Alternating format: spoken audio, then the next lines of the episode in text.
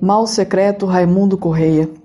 Se a cólera que espuma, a dor que mora na alma e destrói cada ilusão que nasce, tudo que punge, tudo que devora o coração no rosto se estampasse, se se pudesse o espírito que chora ver através da máscara da face, quanta gente talvez que inveja agora nos causa, então piedade nos causasse.